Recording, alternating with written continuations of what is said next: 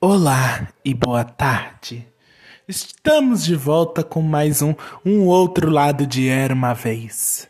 A história de hoje, a verdadeira história da Bela Adormecida. Todos nós conhecemos o filme da Disney A Bela Adormecida.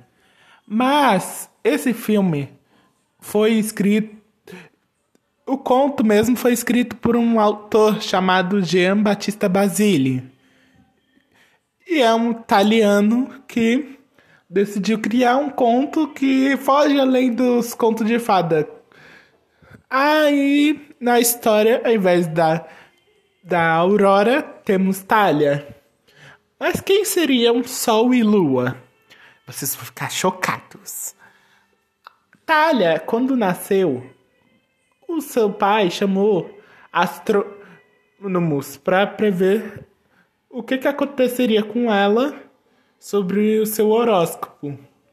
Aí, falando sobre o signo da menina, falaram que ela seria ferida por uma farpa de linho. Aí, ele falou: Eu vou ordenar que todos os linhos sejam queimados na fogueira.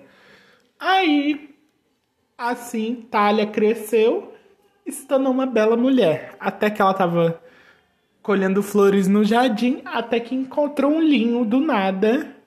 Aí tocou no linho, caiu num sono. O pai, achando que ela estava morta, pegou e botou ela na cama mais confortável do castelo. Aí ele foi e falou: A partir de agora, todos desse palácio, quem sobreviver vai cuidar da princesa. Aí ela foi e falou: a Serviçal disse: Querido, amo, é, gostaria de saber. Como assim cada um de nós vai cuidar da princesa? É, a partir de agora vocês que vão cuidar da princesa. Porque o corpo dela tem que ficar preservado para ninguém viole o corpo dela.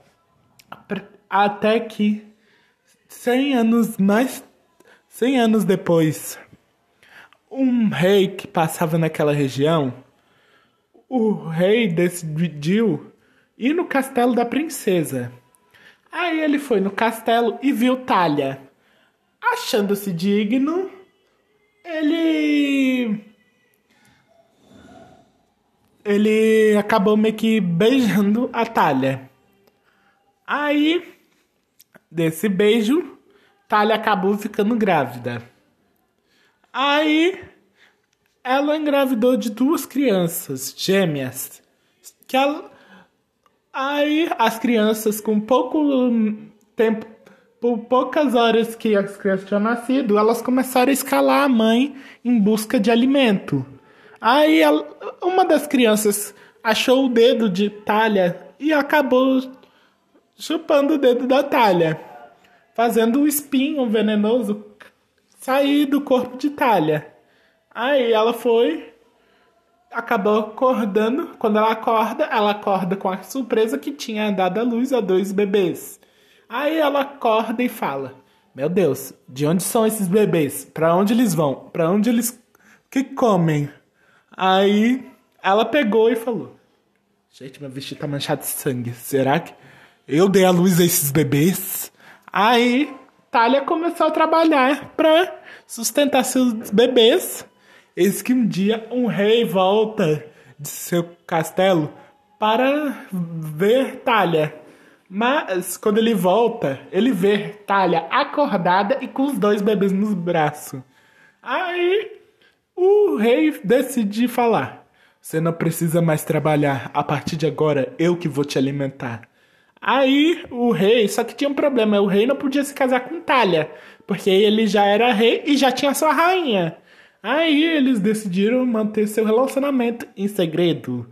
Então, um dia, quando a rainha estava dormindo, o rei acabou gritando o nome de Sol, Lu e Thalia enquanto dormia. Aí a esposa do rei ordenou para o serviçal falar: Revele logo quem são Sol, Lu e Thalia.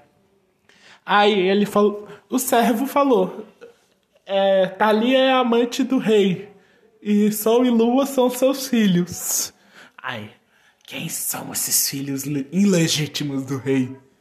Aí ela pediu, assim como a rainha má de Branca de Neve, para o cozinheiro cozinhar as crianças. Mas o cozinheiro fez algo bondoso, que ele não cozinhou as crianças, ele cozinhou dois carneiros no lugar. Aí, a, enquanto na noite do jantar, o rei jantava, delicioso de um jantar belíssimo, a rainha começou a insinuar a ele: Você é um traidor, um adúltero, um infiel, um covarde. Eu vou me pegar sua, sua amada Thalia e vou dar um fim nela. Assim como eu dei o um fim nos seus filhos. Aí o rei falou: Como assim? Aí Thalia foi e, e num dia Thalia estava lavando roupa quando recebeu o chamado da rainha. Aí o servo da rainha falou: Olha, a rainha tá te chamando para uma audiência urgente lá no palácio.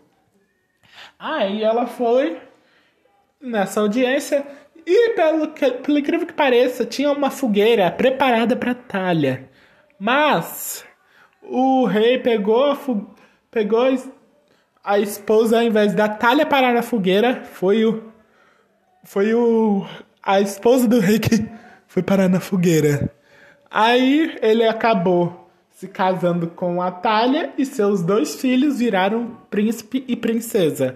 Mas tudo isso mudou durante uma noite. Quando então